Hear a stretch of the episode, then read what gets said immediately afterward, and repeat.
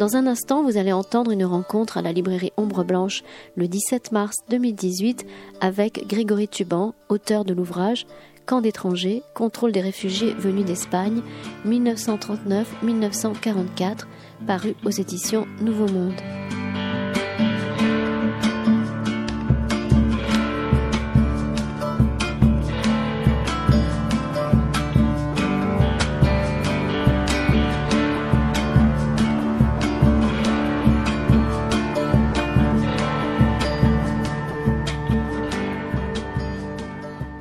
Bonsoir.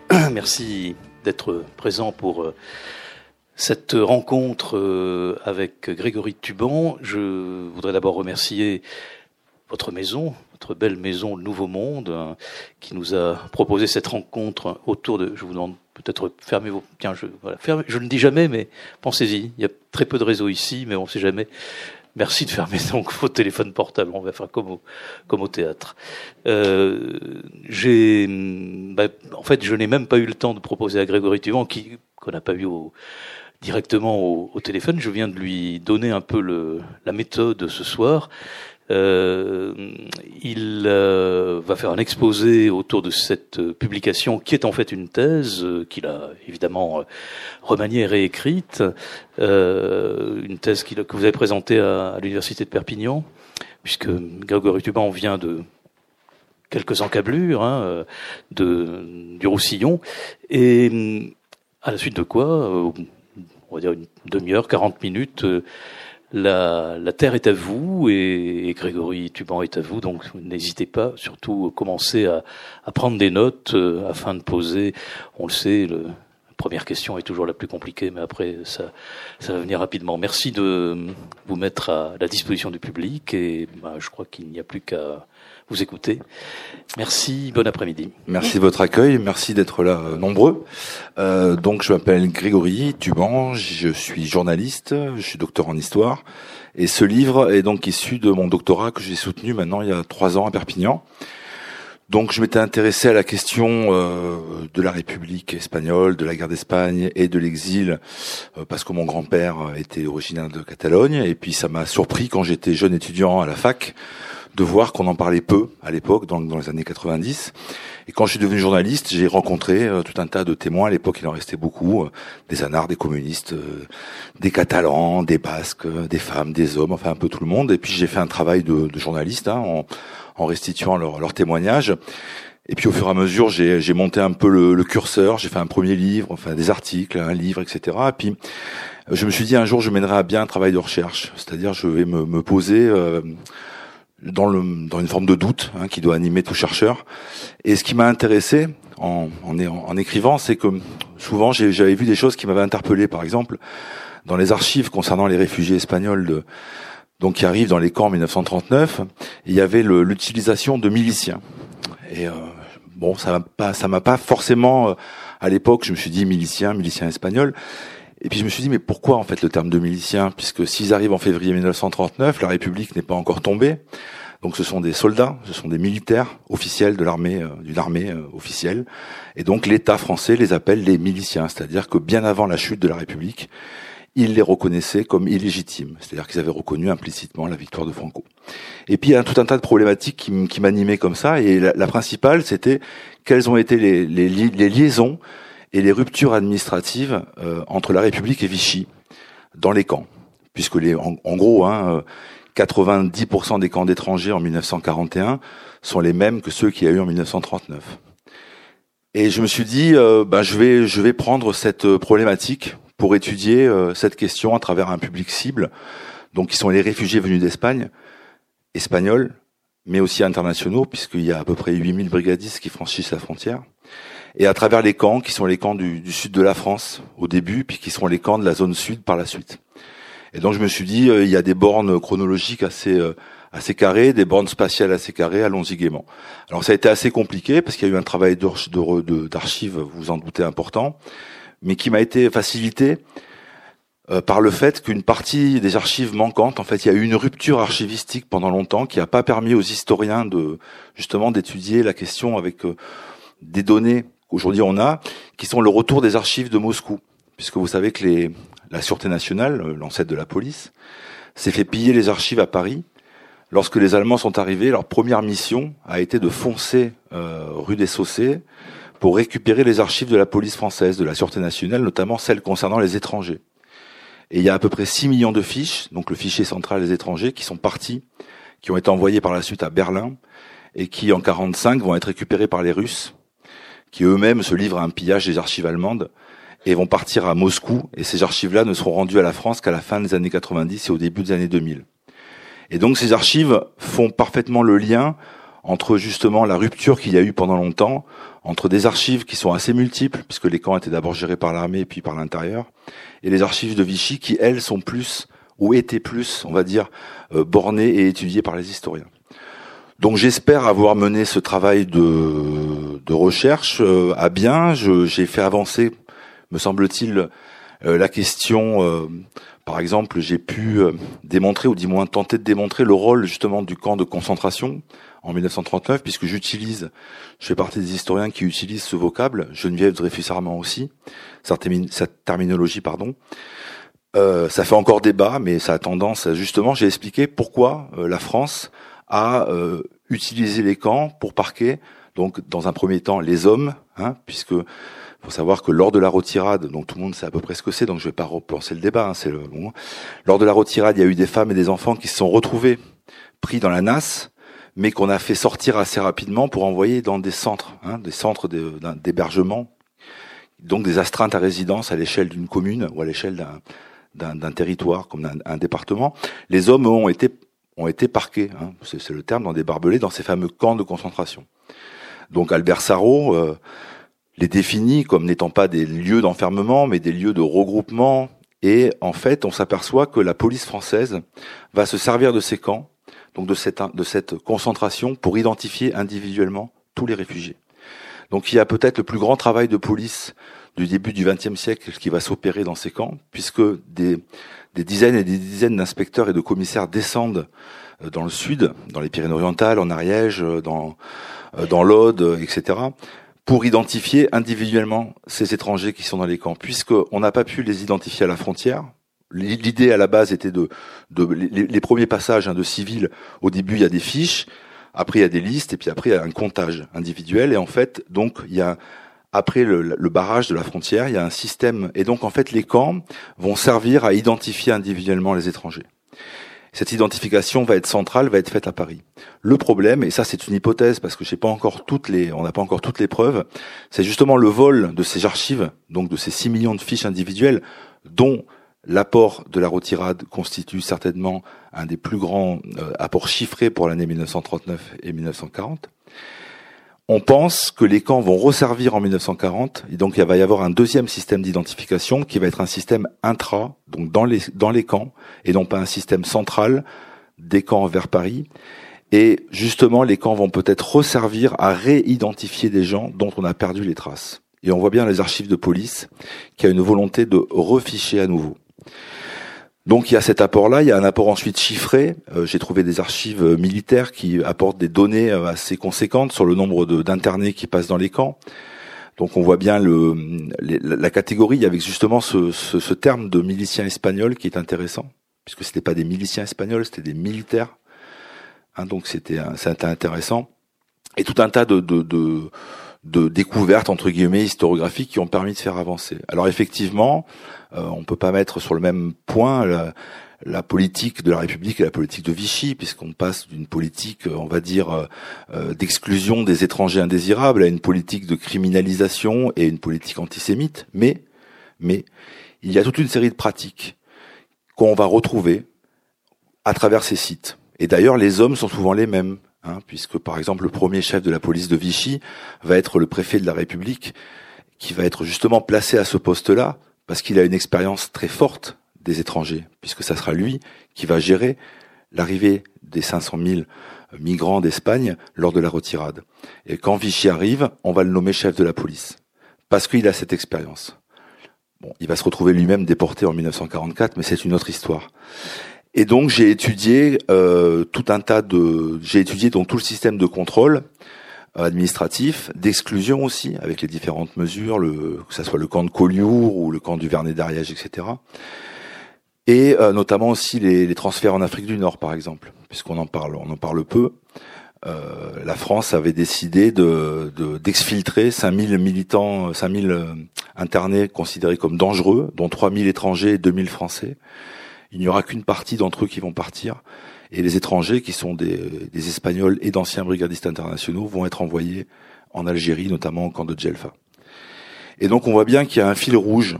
Il y a un fil rouge constant entre l'arrivée de ces mêmes qui remontent avant, puisque les premières fiches qu'on retrouve euh, sont des fiches de, des fichages d'anarchistes qui datent des années 1910. Euh, la police euh, française avait une vieille expérience du, du, fichage politique, qui soit anarchiste dans un premier temps, puis communiste par la suite, etc., etc. Mais euh, lorsqu'on prend l'internement, donc qui débute en, en, février 1939, parce que les camps avaient existé durant la Première Guerre mondiale, temporairement, on en parle peu. Ils étaient d'abord destinés aux populations dites euh, populations ennemies, c'est-à-dire des civils qui venaient allemands, etc. Puis on les a ouverts notamment aux Tziganes. Mais c'était une parenthèse. Ils vont ouvrir très temporairement à Marseille dans les années, dans les années 20. Mais le gros de l'internement, c'est 1939. Et justement, les réfugiés venus d'Espagne, espagnols encore et internationaux, constituent un fil rouge jusqu'en 1944. Bien entendu, le nombre va décroître progressivement puisqu'on voit qu'il y a une volonté de régler le problème espagnol, mais ensuite il va y avoir un déplacement du camp vers les camps de travaux avec les CTE et les GTE. Et il va y avoir la même logique de surveillance. Et puis il y a la question, il y a des questions que j'ai abordées. J'ai pas pu aller jusqu'au bout de tout, hein, parce qu'une thèse euh, maintenant c'est trois ans. La mienne n'était pas financée. Donc je l'ai fait en travaillant. Je remercie mon, mon employeur hein, qui, qui n'a rien vu. Euh, enfin bref, euh, la question des rapatriements forcés, par exemple, aujourd'hui, qui, qui va être un des sujets de recherche dans les années à venir, puisqu'on sait très bien qu'il y a une partie des gens qui rentrent en Espagne qui ne rentrent pas d'une manière volontaire. On n'a pas encore exactement de chiffres. La question, surtout la question du travail forcé et la question des étrangers qui ont été donnés par, Vichy aux Allemands, puisqu'on sait que dans les requis notamment de l'organisation TOD, la part de volontaires est très faible, et souvent c'était des gens qui étaient trompés, c'est-à-dire qu'on envoyait des GTE vers la zone nord, et une fois qu'ils arrivaient en zone occupée, ils étaient pris dans la nasse. La question, par exemple, des convois vers l'Allemagne, puisqu'il y a, parlait, tout le monde parle du convoi, le fameux convoi des 921, un d'août 1940, mais récemment, euh, les, des gens à, au camp de, du Vernet d'Ariège de l'association ont découvert un convoi qui part en juillet 1940. Donc il y a toute une question, il y a encore bien des zones grises qui, qui demandent à être euh, qui demandent à être investiguées. Donc ce travail justement est un travail de doctorat que j'ai réécrit à l'attention d'un double public, à l'attention d'un public qui connaît cette histoire, soit parce que c'est une histoire familiale, soit parce que c'est un intérêt euh, historique et à l'attention d'un public qui ne la connaît pas. C'est pour ça que j'ai souhaité publier à Paris, pour que le livre se retrouve un peu partout et que des gens, et j'ai aujourd'hui des gens, des retours de gens qui disent on savait pas. Alors nous ici à Toulouse, à Perpignan, etc., on sait, on sait, on sait depuis longtemps, mais dans d'autres euh, parties euh, de l'Hexagone ou en Suisse ou en Belgique, les gens ne savaient pas. Et ça permet justement d'interroger le système d'exclusion et c'est j'ai pas voulu en parler dans le livre, mon éditeur m'a dit vas-y à la fin, j'ai juste fait une ouverture là-dessus justement la question de l'indésirable dans les années 1930, hein, la figure de l'indésirable, parce que c'est un terme qui naît 20 ans plus tôt, euh, peut questionner la figure de l'indésirable d'aujourd'hui. Donc j'ai pas voulu, euh, j'ai laissé à chacun le libre arbitre de se poser la question, mais il y avait une perception genrée de l'espagnol, du rouge, hein, souvent avec euh, des, des, des comment dire des, des, des images qui n'étaient pas forcément vraies, mais quand on lit la presse, hein, par la presse de gauche et d'extrême gauche, on voit bien qu'il y a, qu'il y a une crainte globale, etc. Et je pense que le camp est aussi l'expression d'une crainte générale, c'est-à-dire que c'était les radicaux socialistes à l'époque au pouvoir. Euh, bon, il y avait quand même une, une volonté de pas ouvrir ce fameux front Hein, euh, puisqu'on était menacé au nord euh, sur l'Allemagne, on voulait pas être menacé au sud sur l'Espagne. Donc il y a eu un abandon de valeurs humanistes égalitaires au profit d'une sorte de, de, politique un peu étrange, euh, de police pure, où on a laissé l'administration gérer, gérer le contrôle de ces étrangers. Et puis après c'est parti, comme on dit, en live. Hein, puisqu'il y a eu la guerre, il y a eu Vichy, etc. Et donc ce fil rouge de 1939 à 1944 est intéressant. Je crois que c'est un travail qui avait été peu fait, puisque dans beaucoup de livres, on voit bien qu'on qu'on séquence. Il y a des séquences politiques évidentes. Hein. La fin de la République, euh, la guerre, euh, Vichy, puis euh, l'arrivée des Allemands en 42, ce sont des séquences politiques claires avec des. Mais les séquences administratives le sont beaucoup moins. Par exemple, Vichy n'ayant plus de parlement, toutes les, les décrets qu'il fait promulguer s'appuient sur des lois qui sont déjà préexistantes. Bon, la loi de criminalisation des activités euh, communistes en 1941, par exemple, euh, celle qui va envoyer des gars, euh, dont Marcel Langer à Toulouse, se faire exécuter, guillotiner en 43 ou 44, je sais plus, se base sur la loi de septembre 1939. Et donc il y a vraiment une, une des origines républicaines dans, la politique de Vichy, hein, notamment dans la politique du contrôle des étrangers, avec des volontés politiques qui vont euh, qui vont se, se, durcir, certes, mais avec une tradition, une tradition qu'on va retrouver, et notamment le camp joue le rôle de tradition. Et puisque les derniers camps à fermer sont Gurs et le Vernet, qui ont été parmi les premiers euh, à ouvrir. Euh, donc je sais pas combien de temps j'ai parlé, euh, un petit quart d'heure, donc je peux encore parler cinq minutes. Euh, donc le livre, euh, comme je vous l'ai dit, est, a été réécrit. Donc il y a, y a une partie, il y a, il y a pas trop de récits. Hein, c'est quand même un livre d'histoire un peu, un peu hard. Euh, bon, j'ai essayé de, de, de, de, de l'écrire le plus simplement possible, mais justement j'ai voulu recontextualiser à chaque fois peut-être pas aller dans le détail. Ceux qui veulent vraiment aller dans le détail, s'il y a des, euh, des gens qui veulent euh, la thèse est consultable par à travers le réseau euh, des bibliothèques universitaires. Elle fait 800 pages, donc il y a des chiffres, etc., des, des tableaux, des, des statistiques. pour l'instant, j'ai pas eu de, de, de, de, mauvais retours. Donc, s'il y en a, je serais ravi de débattre, parce que je pense que l'histoire et cette histoire-là, c'est une histoire dont on qu'on doit encore débattre. Je sais que, à titre personnel, avec certains, maintenant je peux dire confrères, hein, je, suis docteur, non, avec certains collègues comme Denis Péchanski, donc que j'estime beaucoup, on a eu des certaines, par, par moments, des, des, débats un peu animés parce que voilà, il a fallu, par exemple, l'expression de camp de concentration. Moi, je pense que les, on n'est pas des imbéciles, hein, on peut expliquer. C'est pas la peine d'occulter. On peut dire qu'un camp de concentration français n'a rien à voir avec un camp de concentration allemand ou un camp de concentration anglais, parce qu'il y en a eu aussi en Angleterre. Donc on peut dire les choses, mais l'expliquer, c'est justement chercher à comprendre et montrer que on n'a pas interné ces gens-là par hasard. On les a pas internés. Alors certes, on les a internés dans l'urgence, mais on les a pas internés dans une urgence administrative, c'est-à-dire que ça a été pensé. Le problème de l'urgence, il a été que les hommes qui devaient faire les camps n'ont pas été capables par manque de moyens. C'était les militaires. Mais par contre, la volonté, puisque j'ai retrouvé des archives qui parlent des camps dès 1937. Dès mai 1938, les plans sont faits. On sait où les camps vont avoir lieu. Les terrains ont été achetés. Donc il n'y a pas de hasard. Ça n'a pas été au mois de février où tout le monde s'est réveillé en disant mince, qu'est-ce qu'on fait? Donc la, la, volonté politique, alors certes, le chiffre était beaucoup moins important, hein, puisque les camps devaient faire 5000 personnes euh, chacun, donc on n'était pas dans les mêmes ratios. Euh, mais il y avait déjà cette volonté de ne pas reconnaître aux réfugiés venus d'Espagne le statut justement de réfugiés, puisque le problème il est là. Le problème il est qu'ils ont été asilés. Ils n'ont jamais eu de papier. Les seuls papiers qu'ils avaient étaient des papiers d'autorisation, soit de travail, soit d'autorisation de séjour temporaire, mais jamais des papiers d'identité au sens euh, tel qu'on les connaissait. Et il est là le problème. La conférence d'Evian de 1939, 38, j'ai un gros doute là, où justement euh, à Evian va y avoir un, les, tous les pays euh, de la Société des Nations vont discuter pour donner justement le statut de réfugié aux réfugiés juifs venant d'Allemagne. On va octroyer une partie des réfugiés vont avoir le statut. On parle pas d'Espagne on parle jamais de l'Espagne. Et les Espagnols n'auront jamais de papier. Il faudra attendre le statut de réfugié post-45 pour qu'ils aient le droit à un statut.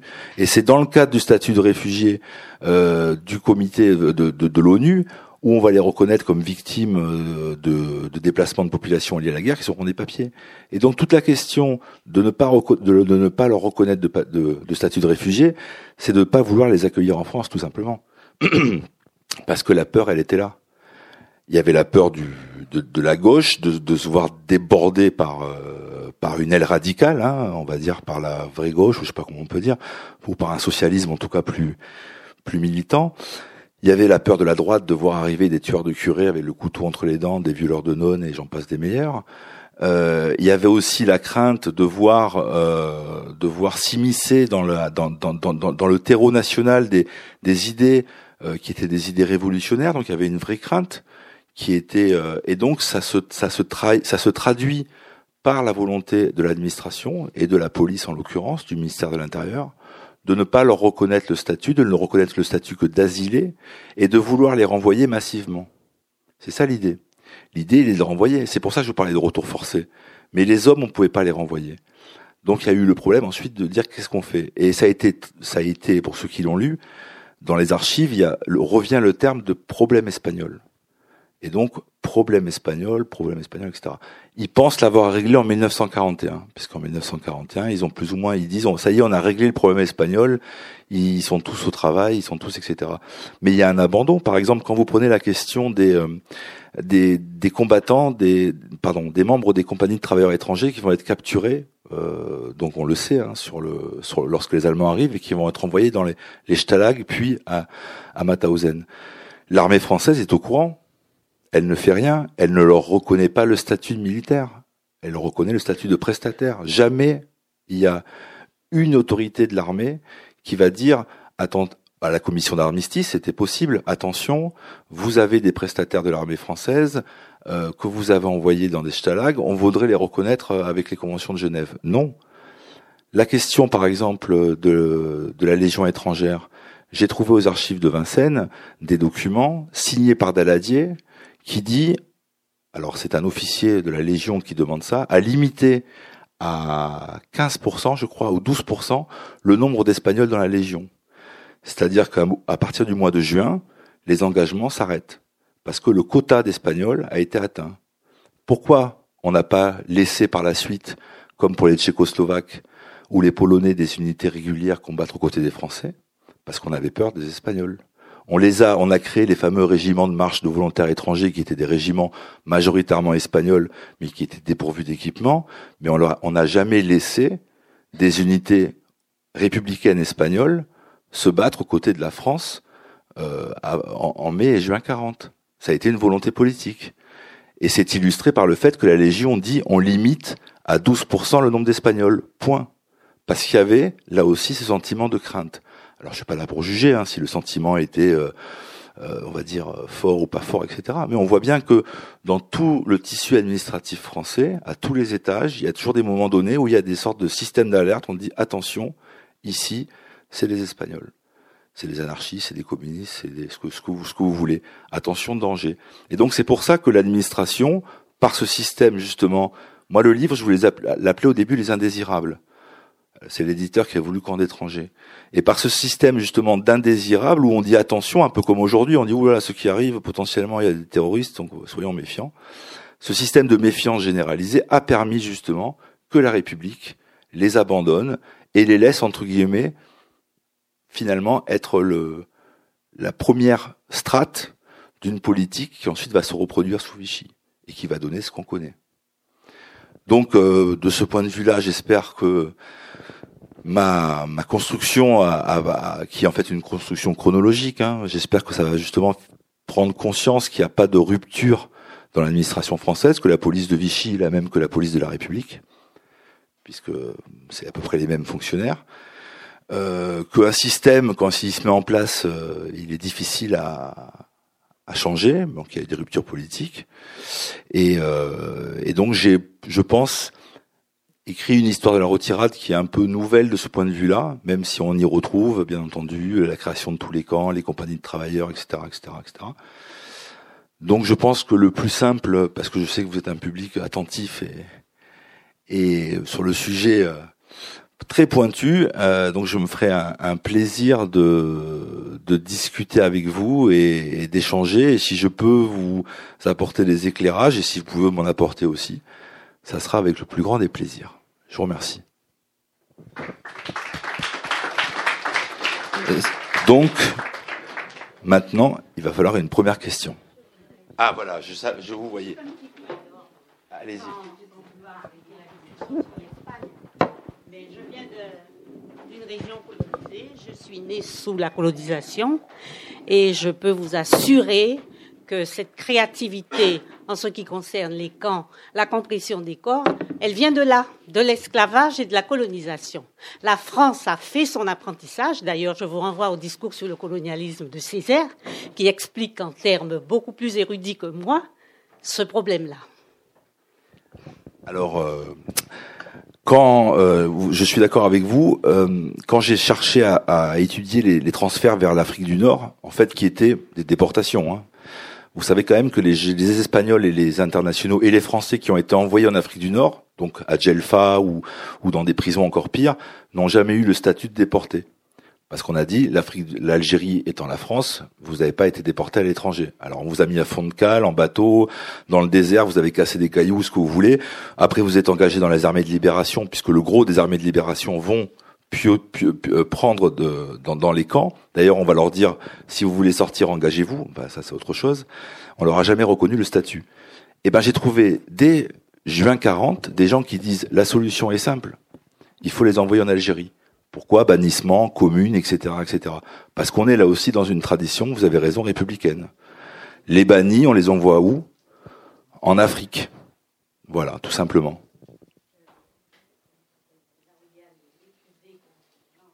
En Guyane. Mais euh, on a, la Guyane, c'était pas possible pour des questions géopolitiques à l'époque, mais euh, l'Afrique du Nord, c'est tout à fait possible. Et donc, il va y avoir comme ça un nombre important de, de Français, notamment des députés communistes, et puis d'étrangers qui vont être envoyés en Afrique du Nord. Mais il y a eu, mais on en parle dans la presse de droite dès juin 40. Une autre question?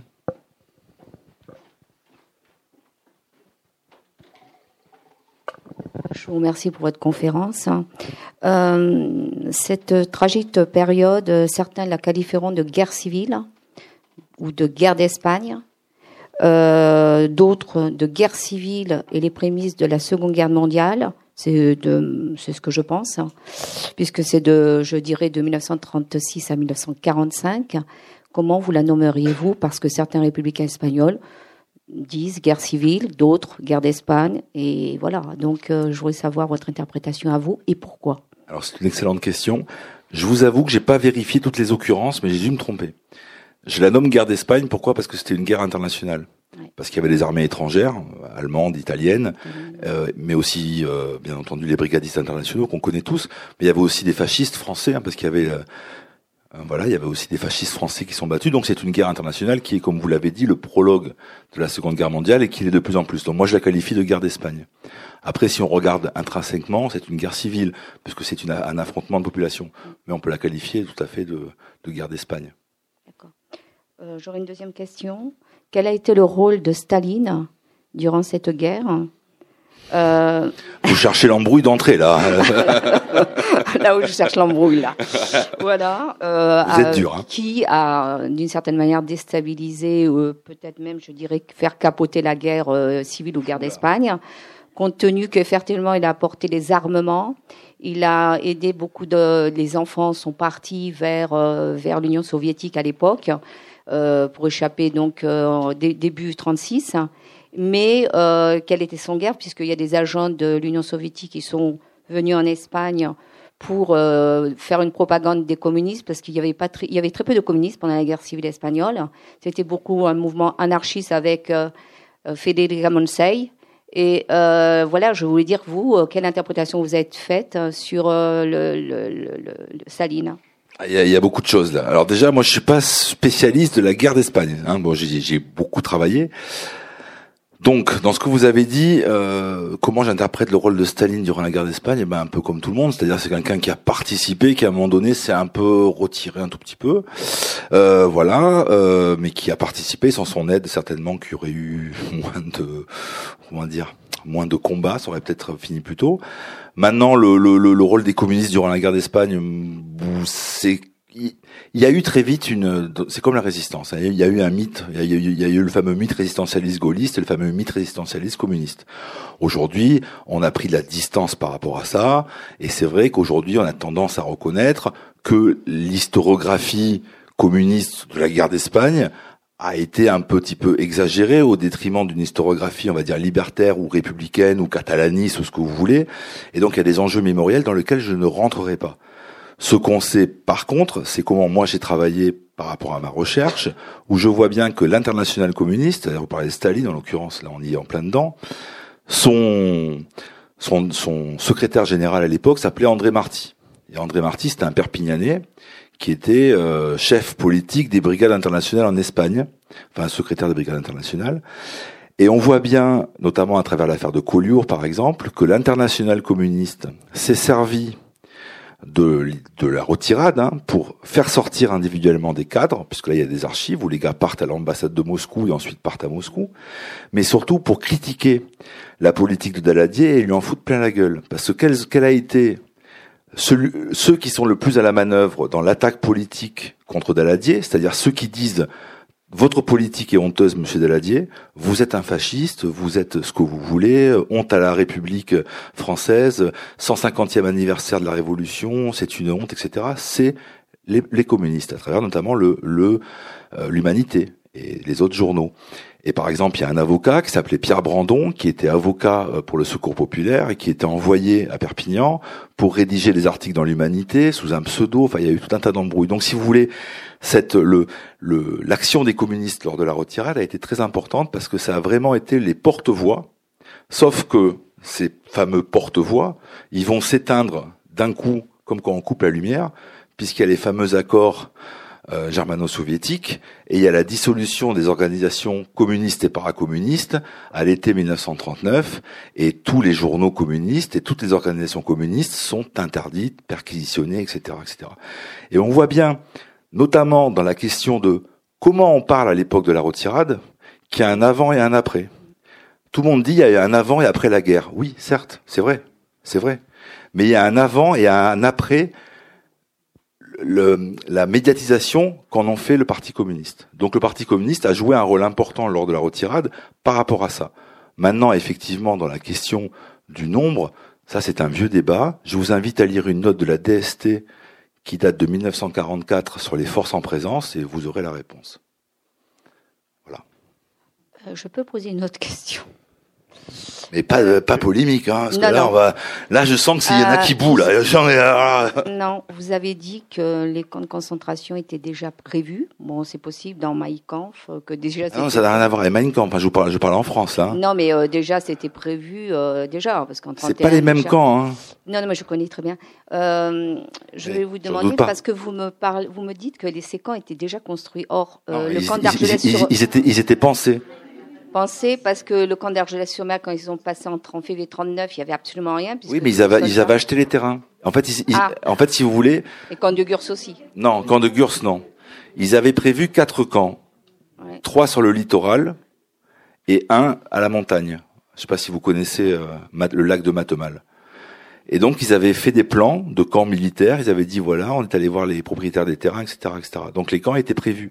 Ce qui n'a pas été prévu, c'est le nombre. Donc effectivement, quand les gens y sont arrivés, il n'y avait strictement rien et ça a été monté à la hâte avec ce qu'on sait mhm. que les barbelés, etc. J'ai pas dit qu'ils avaient été prévus, construits et qu'on les a fait sortir comme ça. J'avais dit qu'ils avaient été pensés. C'est-à-dire qu'on savait très bien le, le gouvernement français. Vous savez, euh, c'est la fameuse intervention, la non-intervention relâchée de Léon Blum. Léon Blum, il parlait d'intervention, de non-intervention relâchée. Il dit, on n'intervient pas, mais on laisse faire. Et puis, quand Daladi arrive, il dit, non, non, on n'intervient plus. Et dès que Daladi arrive, ils savent très bien, notamment le ministre des Affaires étrangères, que c'est Franco qui va gagner. Et là, ils commencent à penser à comment on accueille. Puisqu'il y a des vagues d'immigration déjà. Notamment, il y a eu la vague euh, qui vient de, qui vient du, Pays Basque. donc, il y a eu déjà des vagues d'immigration qui sont arrivées. Mais il dit comment on fait? Eh ben, il dit, on les accueille. C'est-à-dire qu'on les asile. Et pour ça, on crée des camps. Parce qu'on ne pourra pas laisser les gens...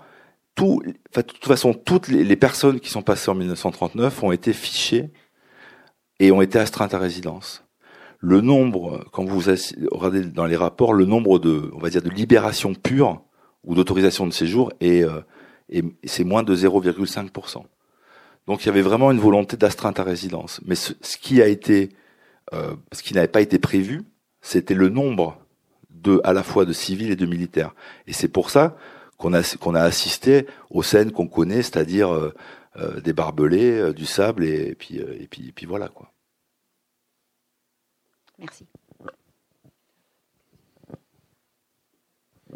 Oui, bonjour. Au sujet de la dénomination euh, guerre civile ou guerre d'Espagne, vous avez dit euh, effectivement guerre d'Espagne. Non, non, c'est pas un détail. C'est loin d'être un détail. non, non, oui, oui. Voilà, je précise. Euh, guerre, c'est c'est la guerre d'Espagne.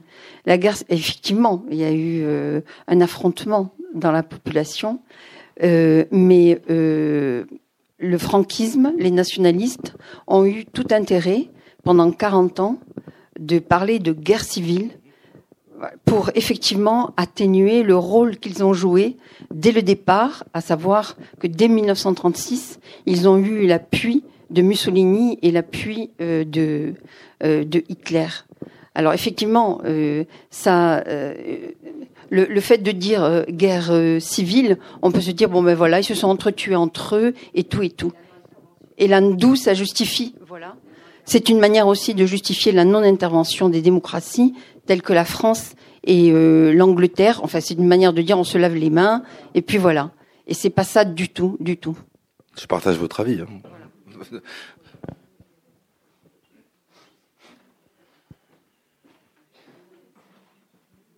D'ailleurs, vous avez raison parce que dans les archives, on parle, les archives, juste pour préciser, toutes les archives parlent de guerre civile. Hein. Oui, bonjour. Euh, je vous remercie du travail que vous faites. Je vous ai vu récemment à Argelès et je voulais justement vous poser une question sur euh, pour retrouver des, noms de réfugiés espagnols aux archives nationales. Euh, quelle est la marche à suivre? Parce que je ne suis pas parvenu. Et aussi, je voulais vous dire que aux archives départementales de Montauban, on trouve maintenant des, noms des, de réfugiés du camp de cette par milliers. Alors je crois qu'on a un spécialiste qui va qui va qui va qui va vous préciser pour cette fonce. Je, réponds au niveau des archives nationales parce que c'est très simple. Les Russes quand ils ont rendu les archives à la France, ils les ont rendus, c'est les meilleurs archivistes du monde. Tout était bien classé. Alors bon, il y a des choses qui ont disparu, on ne sait pas. Et ils avaient tenu un inventaire des dossiers individuels. Les dossiers individuels, il y a les fiches en carton. Ces fiches ne sont pas consultables pour des raisons euh, évidente de, de, fragilité. Par contre, il y a les dossiers individuels. Les dossiers individuels, c'est quoi? C'est des dossiers où il y a des fiches de police, etc.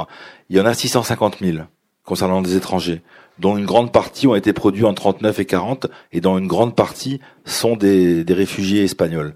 Il suffit d'aller sur le site des archives nationales, de consulter l'inventaire, c'est classé de AA à, à B, de AB à, à N, etc.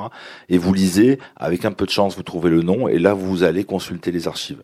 Ensuite, dans les fonds des archives nationales ou départementales, vous avez des milliers et des milliers, des dizaines de milliers, des centaines de milliers de listes par exemple, le camp d'Argelès ou le camp de Saint-Cyprien, vous avez à partir de septembre 39, octobre 39, des, des fiches individuelles. Les archives départementales viennent d'en saisir 75 000. Donc on peut retrouver quelqu'un qui est passé à Argelès, mais uniquement à partir d'octobre.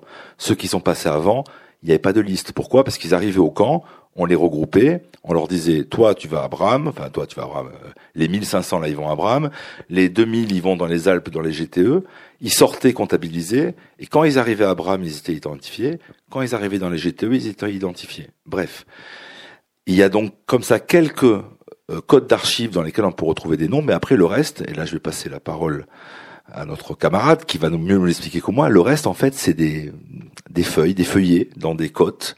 Et donc, c'est un travail, c'est pas un travail de fourmis, là. C'est un travail de, de colonie de fourmis, quoi. De reine des fourmis, où il faudrait des milliers de petites mains pour arriver à collecter toutes ces fiches qui sont un peu partout et tenter d'établir, justement, le fameux, euh, le fameux fichier que tout le monde espère pour dire, voilà, je cherche, etc. Bon, aujourd'hui, les parcellaires, à, grâce aux outils numériques, on va dire que de plus en plus, on peut y accéder. Les archives nationales, les archives départementales des Pyrénées-Orientales bientôt. Donc, euh, je te laisse la parole. Alors pour les GTE, c'est exactement, c'est Fort de Vincennes. Oui, bonjour, euh, et merci pour cette euh, conférence de haute qualité. Euh, bon, moi, je, je, ne parlerai que de ce que j'ai pu euh, traiter de manière rigoureuse sur euh, les archives départementales donc euh, de, de, Montauban et sur le camp de, de cette fond. Il y a des difficultés puisque, comme tu l'as indiqué à l'instant, le problème de ces archives, soit elles ont été localement détruites, et c'est le cas de, des archives euh, euh, du camp de cette fond, puisqu'en 44, euh, fin 44, ordre a été donné par la, préfecture, la nouvelle préfecture, les nouvelles donc le commissaire politique, enfin le commissaire de la République plutôt, du, des nouveaux gouvernements, de, de détruire des listes et des registres. Bon, on sait très bien que ça se passe là en fin 44.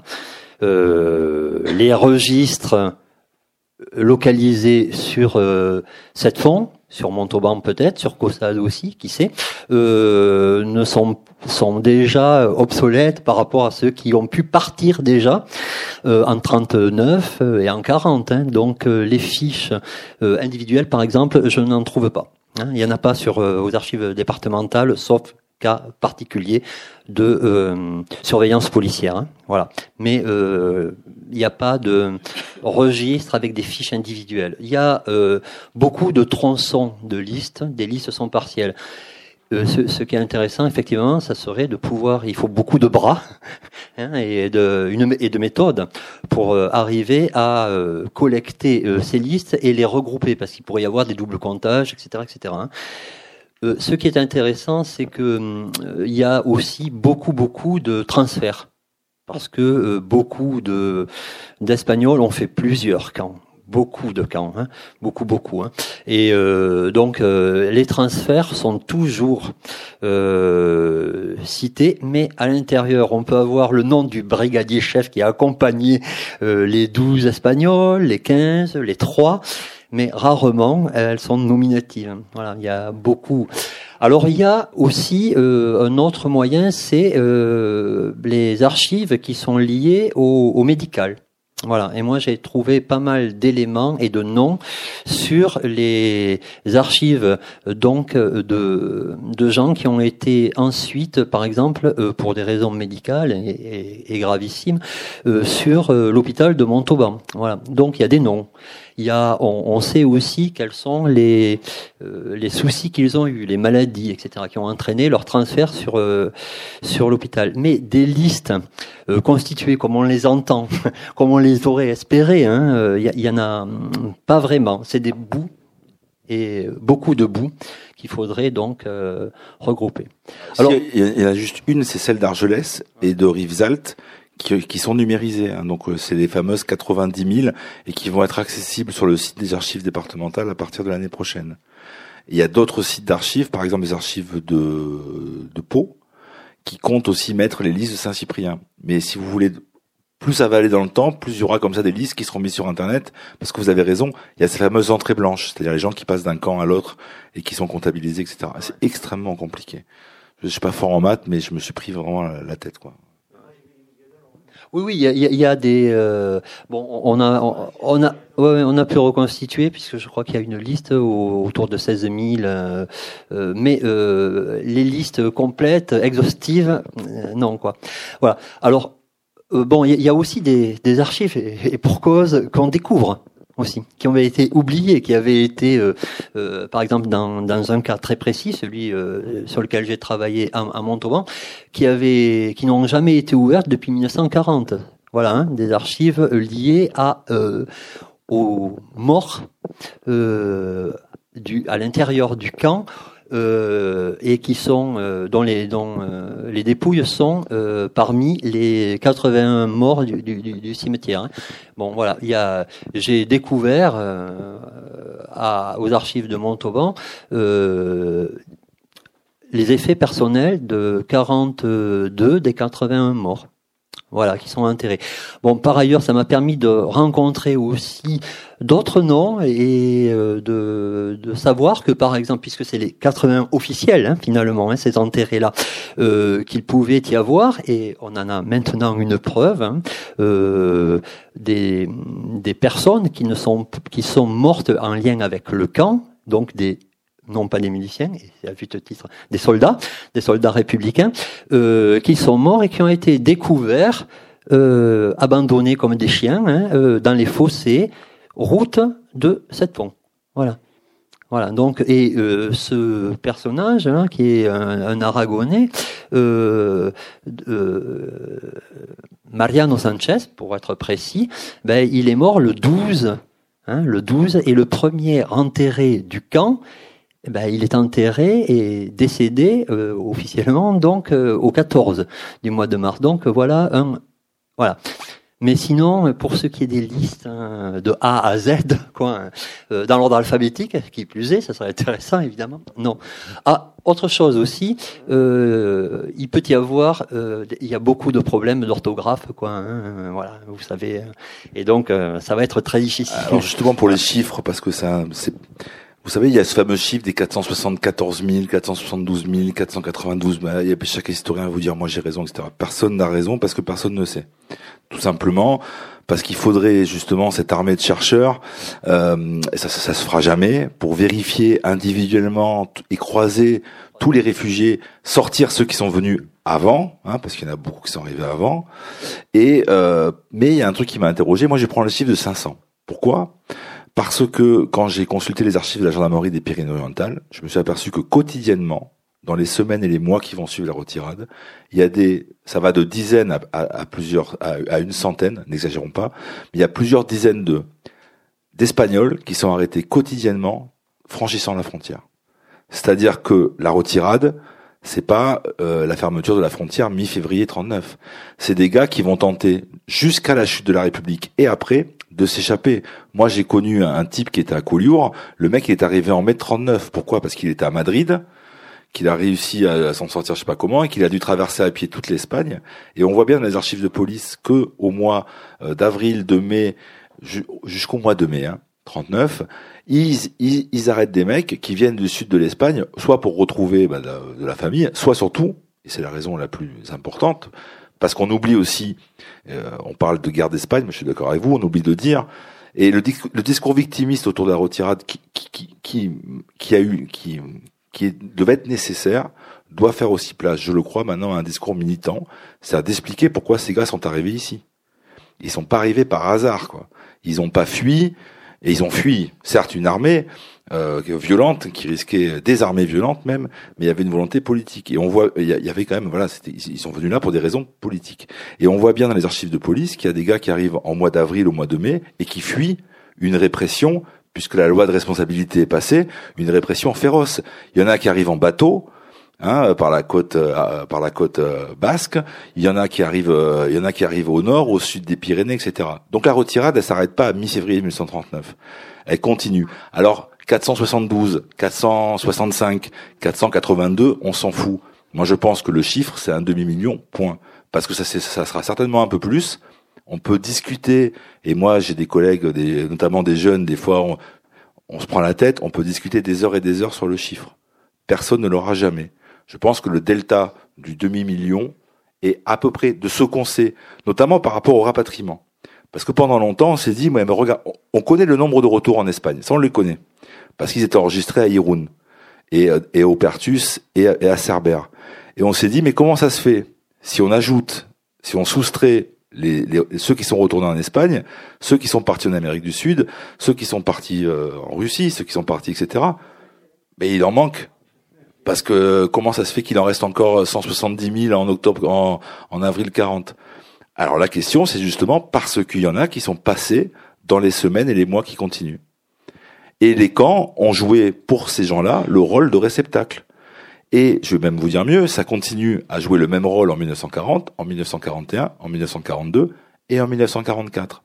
Puisqu'il faut savoir que le camp de Rivesaltes, qui rouvre à la libération pour interner les comment on dit les, les collabos, hein, parce que voilà, ça interne les collabos. Puis ensuite, ça va devenir un dépôt de prisonniers de guerre allemands, c'est une autre histoire. Mais durant la période où le camp de Rivesaltes sert à, où on envoie, vous savez, les résistants de du, mois d'août euh, vont arrêter un peu partout euh, des collabos, les envoyer à Rivesaltes. Et ben là, on interne encore des Espagnols qui sont arrêtés sans papier. Pourquoi? Parce qu'ils sont arrêtés sans papier. Et il a fallu une, une lettre du préfet qui dit attention, compte tenu de ce qui s'est passé euh, les années précédentes, il serait de bon ton de pas interner les Espagnols arrêtés sans papier.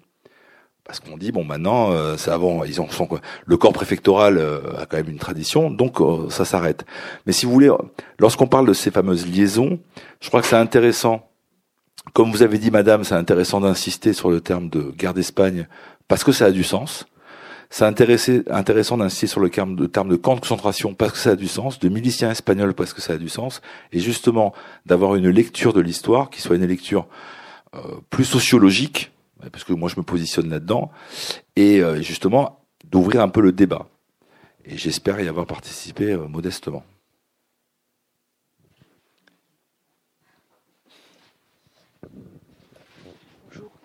Euh, j'ai fait des recherches, moi, sur la Bibliothèque nationale de France à Perfit, enfin à Saint-Denis. Et j'ai retrouvé, moi, des listes, euh, notamment pour euh, ma grand-mère, ma mère et mon oncle, qui, parce que les femmes étaient séparées des hommes. Et mon grand-père est arrivé en mars 1939. Donc, lui était directement au camp de Argès-sur-Mer et Gurs. Et donc, je n'arrive pas à trouver les traces du passage de mon grand-père. Est-ce qu'il faut que j'aille à Argelès-sur-Mer?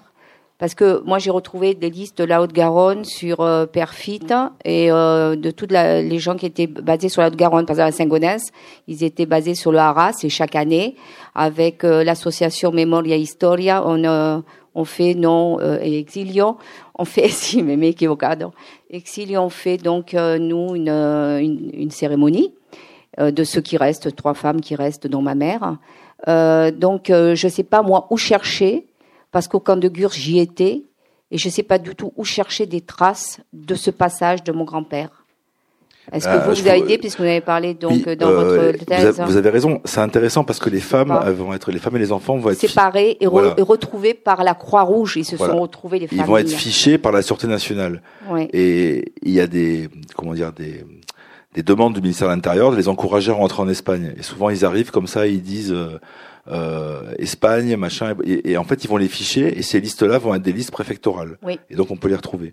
Votre grand-père, s'il est arrivé à Argelès en mois de mars, il n'y a pas de fiche. Les derniers sont passés en avril, mars, avril 39, c'est les, derniers, puisque la retirada, euh, c'était les combats à Barcelone, et c'était la, la fin, quoi. Argelès. Ils n'ont pas fui. Ils non, ont, Argelès, euh, au, ils battus jusqu'au bout. Ça a été, ça a été, alors, je l'ai résumé parce que c'est vraiment hard hein, dans la thèse. Mais moi, je me suis intéressé au fichage dans les camps Argelès. Les seuls fichages qu'il y a eu dans les camps d'Argelès, c'était des fichages politiques, notamment les ah. brigadistes. C'est-à-dire qu'ils cherchaient à retrouver, donc ils, ils fliquaient, ils fliquaient tout le monde, hein. ils fliquaient les visiteurs, ils fliquaient la censure, ils fliquaient un peu tout, et ils cherchaient à, à extraire dans cette masse de dizaines de milliers de personnes les individus les plus dangereux. Cela faisait une partie de cela ont été envoyés à Collioure. Bref, mais le gros des troupes, c'est-à-dire que les, les, militaires espagnols ou les, euh, les gens qui étaient regroupés, mais qui n'avaient pas d'activité, on va dire, qui n'étaient pas des, des, des gens recherchés, ces gens-là n'ont pas été fichés dans le camp d'Argelès, mais ils ont été fichés à la sortie du camp, dans les lieux. Donc si votre grand-père, par exemple, est allé au camp de Gurs, mm. il a été fiché à Gurs. Oui, mais où trouver? Alors, justement, la question, c'est que moi, j'ai retrouvé la trace du fichage, c'est-à-dire dans les rapports de police. Je sais, ben je sais, je suppose si on s'en tient, parce que faut savoir qu'une une archive, hein, c'est toujours interprétable, hein, donc euh, euh, on peut, faut pas forcément croire la police. Mais d'après la police, ils ont fiché 220 000 personnes dans les camps, hommes, mm. hommes, 220 000 hommes. La question, c'est où sont ces fiches? Et là, je n'ai pas la réponse. Pourquoi? Parce que ces fiches, elles ont certainement été versées dans ce fameux fichier de 6 millions de fiches que j'ai vu. Oui qui sont des boîtes métalliques où vous allez trouver Salvador Dali, vous allez trouver à peu près tous les étrangers qui sont passés en France. Il y avait des dossiers euh, Union soviétique. J'ai vu à la bibliothèque. Voilà, les dossiers c'est une chose. Moi je, moi je vous parle des fiches. C'est-à-dire des, des, fiches en carton. Le problème c'est qu'elles sont pas consultables.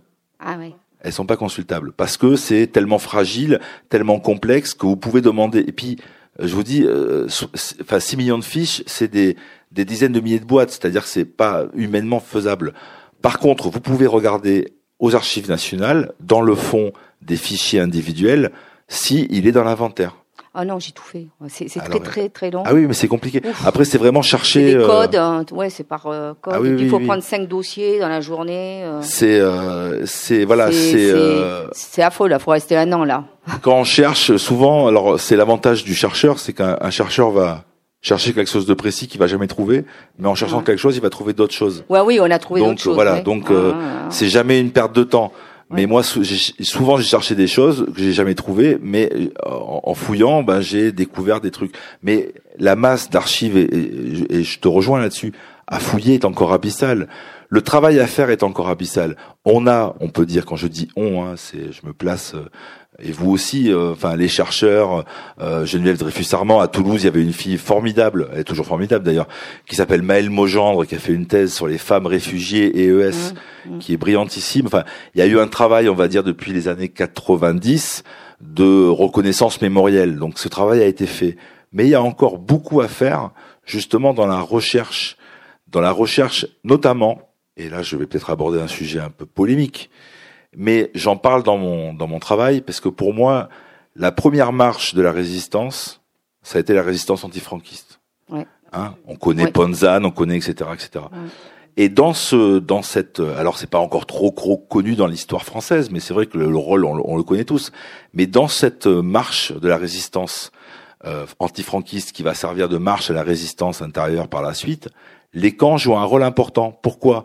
Puisqu'en maintenant, dès 1939, des mecs qui sont organisés et qui se réorganisent, parce qu'on n'insiste pas, politiquement au sein de camps et de groupes de travail, l'État va favoriser l'émergence de structures clandestines qui sont opérationnelles très vite. Et par exemple, vous parlez des communistes, mais on sait que la première euh, étape de euh, ce qui a donné l'AGE, euh, comment s'appelait euh, Enfin bon, la première étape des guerrilleros, là, le, le mouvement qui a en- avant les 44. guerrilleros. Non, mais bien avant, Bien le, avant. le mouvement communiste, euh, comment il s'appelle Comment il s'appelle Avec Sixto Agudo. Enfin bon, bref, la première réunion de ce mouvement-là a lieu en 41 au camp d'Argelès. Ça, on le sait. Ah oui, en 41, oui. Les réseaux, 41. euh, les réseaux de passage euh, qui vont être utilisés par le BCRA, euh, donc les services de la France libre, puis par les services euh, anglais, notamment le réseau Ponzane. Le réseau Ponzane par l'Ariège se met en place au camp du Vernet, Mm. etc., etc. Les premiers maquis sont des maquis qui sont liés à des GTE, Ouais. à des compagnies, le barrage de l'Aigle, etc., etc., etc. Et ça, c'est intéressant. Pourquoi? Parce que on parlait de mythes résistentialistes tout à l'heure, gaullistes et communistes. Hein. Bon, j'ai rien du tout contre ces deux mythes, hein, du tout. Je, je- je me place en tant qu'historien, mais aujourd'hui, on sait que la place des étrangers dans la résistance intérieure et aussi extérieure, hein, puisqu'on sait que les est extrêmement importante. Et justement, ces travaux de recherche, qui sont divers, participent à leur accorder une place, c'est-à-dire la victoire morale qu'ils n'ont jamais eue, tout simplement. On la Oui. connaît, hein, Los Olvidados, etc. Mais aujourd'hui, ça permet justement de les replacer sur une échelle de l'histoire en disant attention doucement. Ces gars-là, ils se sont battus ici, ici, ici. Et on parlait tout à l'heure des camps d'Afrique du Nord.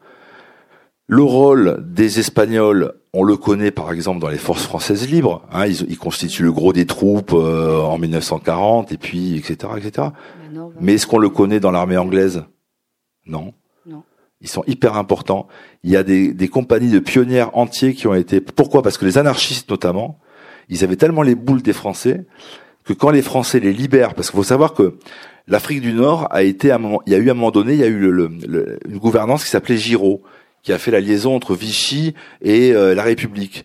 Et c'était pas très clair. Et alors sous Giraud, ils allaient dans les camps en disant "Eh, vous voulez sortir? Alors, Ils disaient "Oui, oui. Engagez-vous dans les corps francs d'Afrique." Et alors les mecs, ils disaient "Ah, les corps francs d'Afrique et tout. Et les anarchistes, notamment du camp de Djelfa, ils ont refusé d'aller avec les Français parce qu'ils parce que bon, et on peut les comprendre, les, les trois ans de ce qu'ils et ils sont tous partis dans le, dans l'armée anglaise. Et donc on retrouve 600 mecs dans des compagnies de pionnières dans l'armée anglaise, mais on en retrouve aussi euh, dans l'armée américaine.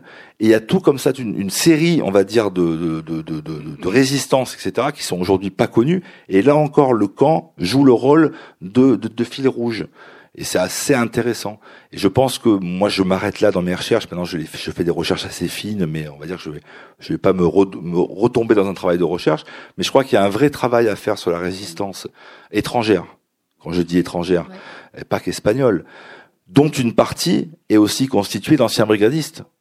L'affiche rouge, en étudiant l'affiche rouge, il y a sept gars de l'affiche rouge qui étaient dans les camps en 1939. 7 sur 21 ou sur 22, je sais plus, c'est très important. Le rôle des brigadistes internationaux. Et les brigadistes internationaux, ils viennent d'où? Ils viennent d'Espagne. Et ils viennent de la guerre d'Espagne.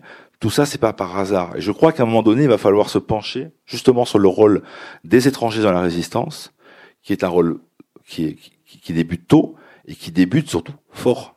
Parce que les gars, ils y vont d'entrée.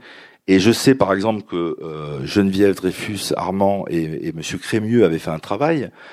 Si on prend, si on sait qu'il y a eu à peu près entre les, les, les décès à Mauthausen hein, et les décès sur le front, puisqu'il y a eu des Espagnols qui sont morts au combat, euh, si on prend le nombre de gars, d'hommes qui sont morts, et si on le rapproche au nombre d'Espagnols qui ont été mobilisés par la France dans ses défenses, c'est-à-dire dans les CTE, le pourcentage est hallucinant. Calculez le nombre de gars qui ont été envoyés sur la ligne Maginot, c'est-à-dire de Dieppe en passant jusqu'aux Alpes, j'ai plus le chiffre en tête, mais le pourcentage est de 15%. C'est-à-dire que 15% des gens qui vont être placés par l'armée française sur le front vont mourir. C'est énorme. Et aujourd'hui, par exemple, le chiffre d'Espagnols déportés dans les camps nazis, les camps d'extermination, ne cesse de croître. Alors c'est pas un travail qui est fait par les Français, c'est un travail qui est fait à Barcelone par des universitaires. Au début, on était à 7000, parce qu'on prenait comme Mauthausen, 7500, 8000, 8500, 9000, 9500, et maintenant, je, j'en sais rien, ils en sont à plus de 11 000 parce qu'il s'aperçoit qu'il y a des Espagnols qui sont déportés de partout en France, dans des compagnies de Narten Nobel, qui sont pas déportés comme Espagnols, mais comme résistants. Qu'il y a des Espagnols qui sont déportés depuis les fameuses, de, depuis les îles d'Origny, qui étaient des îles anglo-normandes sur lesquelles ils avaient été envoyés depuis le camp du Vernet pour travailler pour les Allemands. Qu'il y a des Espagnols qui sont déportés depuis euh, l'organisation Todd. Qu'il y a des Espagnols qui sont déportés, etc., etc. Et le nombre de déportés espagnols, ou venus d'Espagne ne cesse de croître à tel point qu'aujourd'hui il dépasse 11 000. Et on en était encore il y a quelques années, je vous dis, à 7 500. Et il est fort à parier parce que là, ils font un travail de recherche individuel par rapport aux états civils, etc., qui va continuer de croître.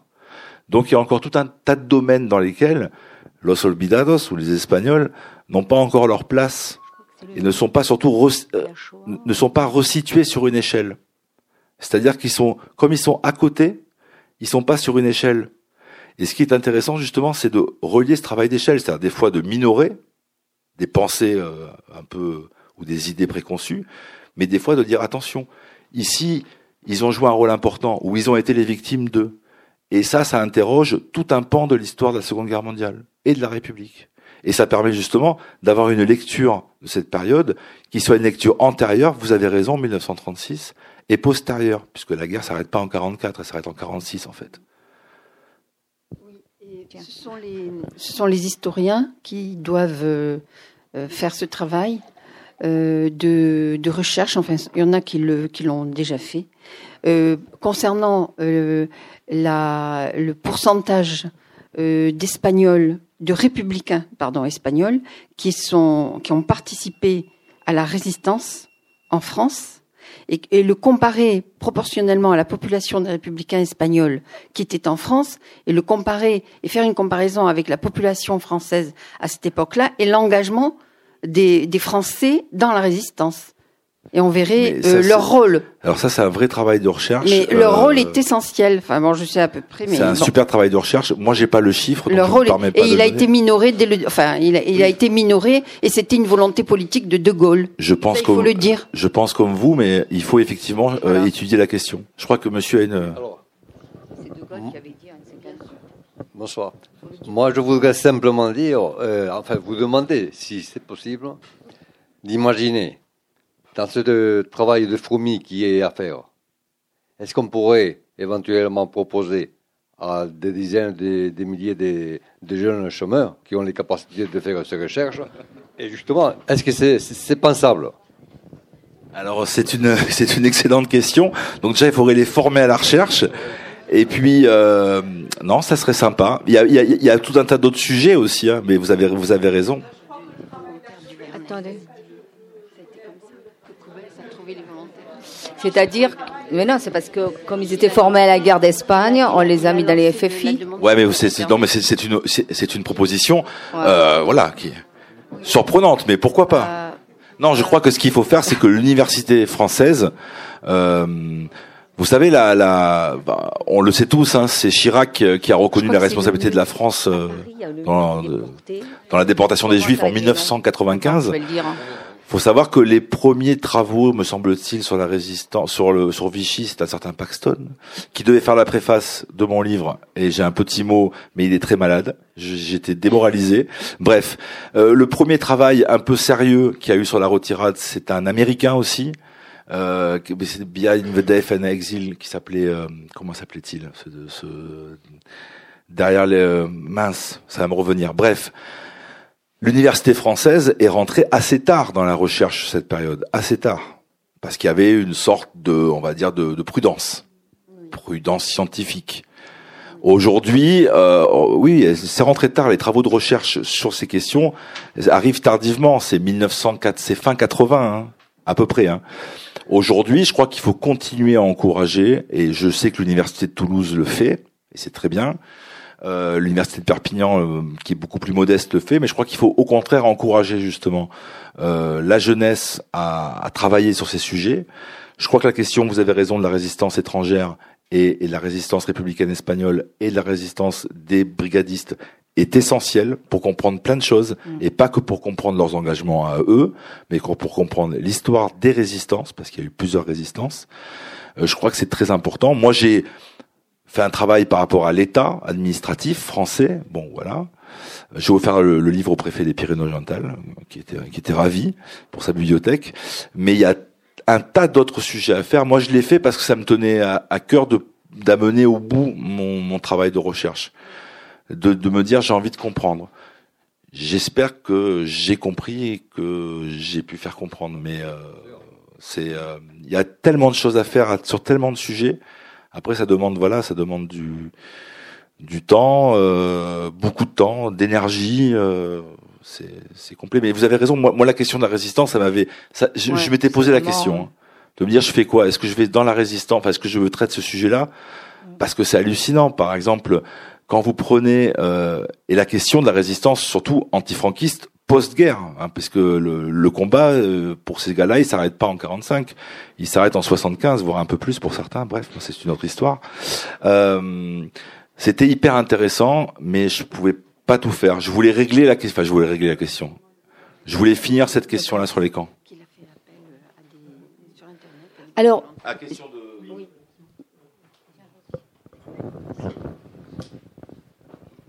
bonjour. Euh, donc côté espagnol, je voudrais savoir que- quelles sont les études qui ont été menées euh, sur les réfugiés de l'intérieur, les réfugiés civils de l'intérieur, toutes les populations qui ont été obligées de se déplacer au fur et à mesure des combats, surtout dans le nord d'Espagne, et qui sont venus alimenter en grande partie donc les, les réfugiés civils qui sont arrivés dans les camps par la suite.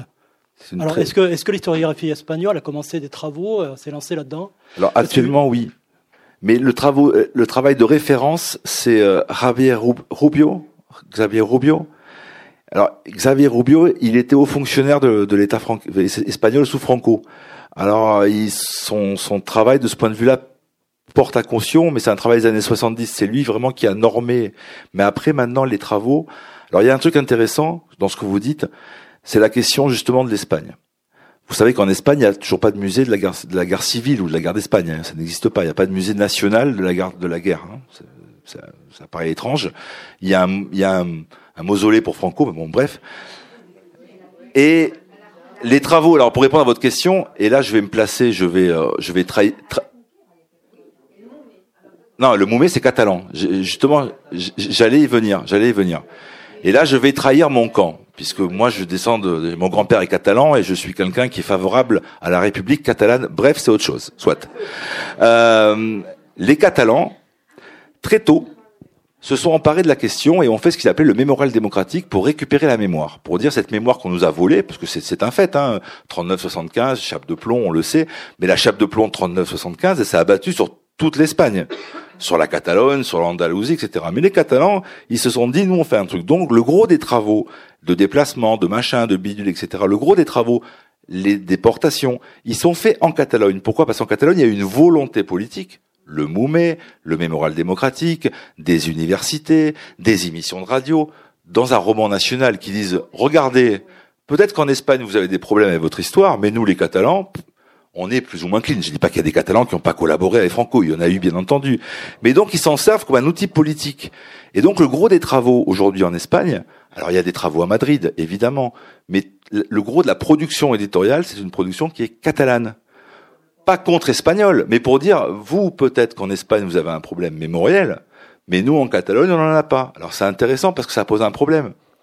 Notamment un problème qui est que eux, ils ont tendance à séquencer les réfugiés, parce qu'ils parlent de réfugiés espagnols et réfugiés catalans.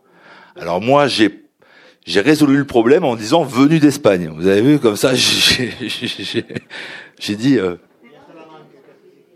à Salamanque, c'est les archives en fait, c'est les archives militaires, c'est les archives, euh, c'est les archives de l'armée. Euh, mais vous avez raison, c'est hyper intéressant. Le, alors, il y a beaucoup de travaux qui sont faits, notamment sur la résistance antifranquiste, sur les immigrations.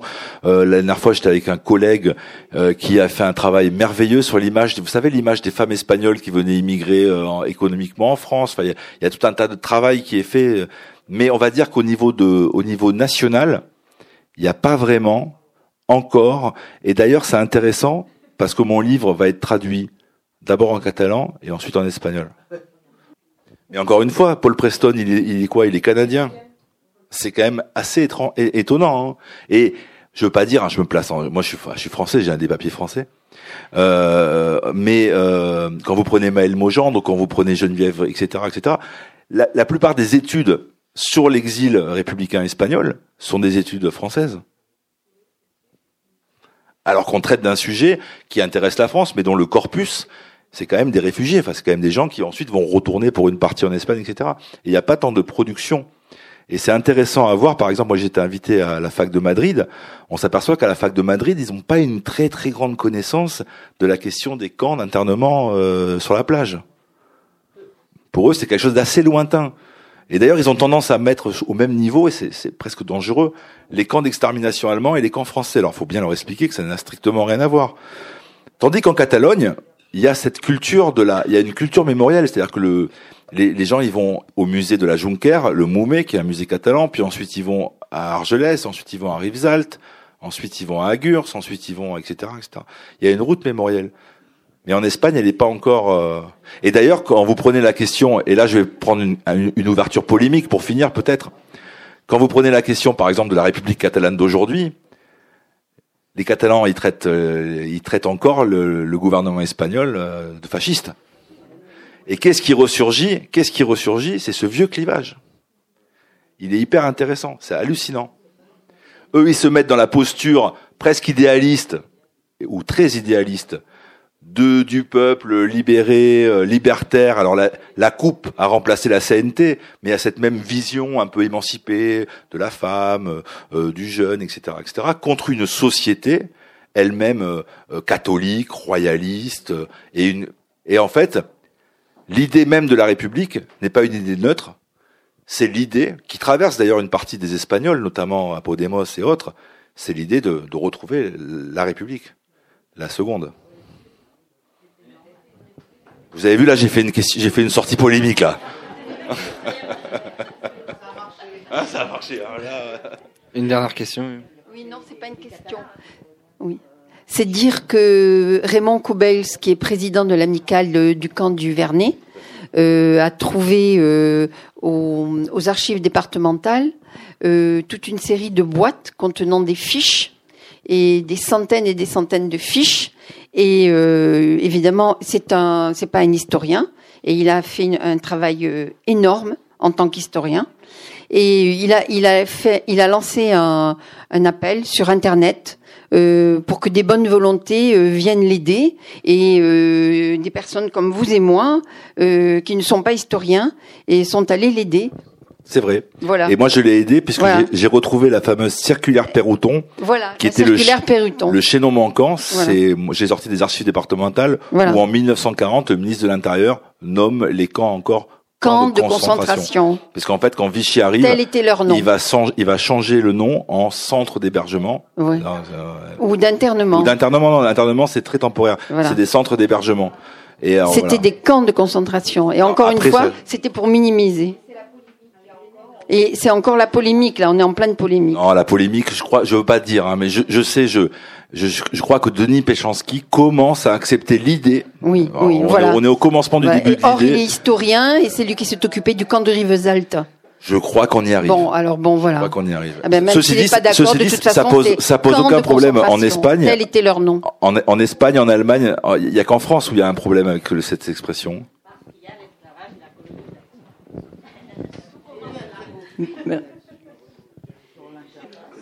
Oui, merci de votre conférence, très intéressante.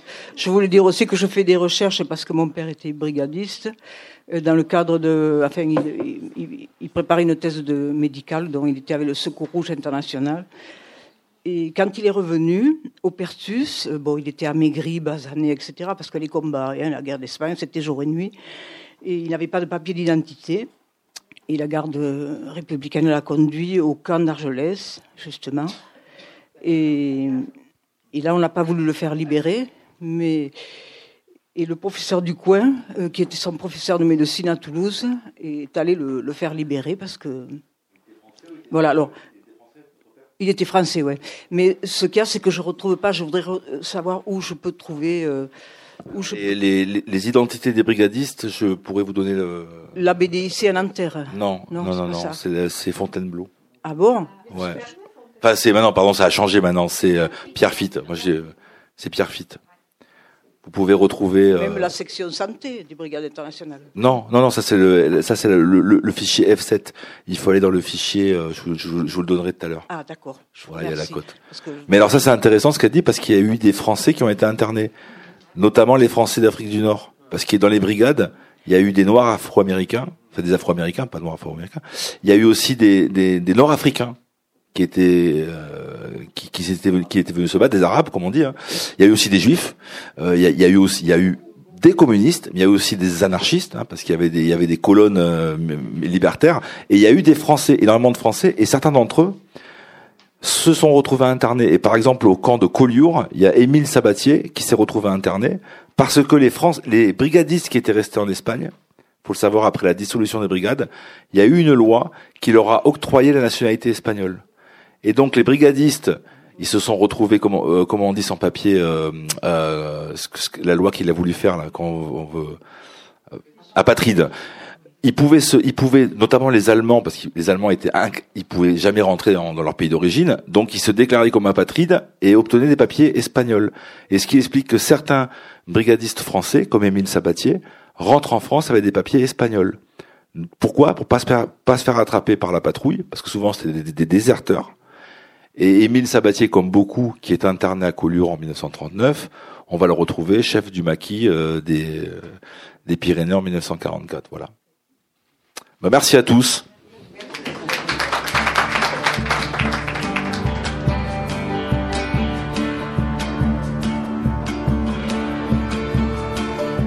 Il s'agissait d'une rencontre avec Grégory Tuban à l'occasion de la parution de son livre aux éditions Nouveau Monde, Camp d'étrangers, contrôle des réfugiés venus d'Espagne 1939-1944 lors de sa venue à la librairie Ombre Blanche le 17 mars 2018.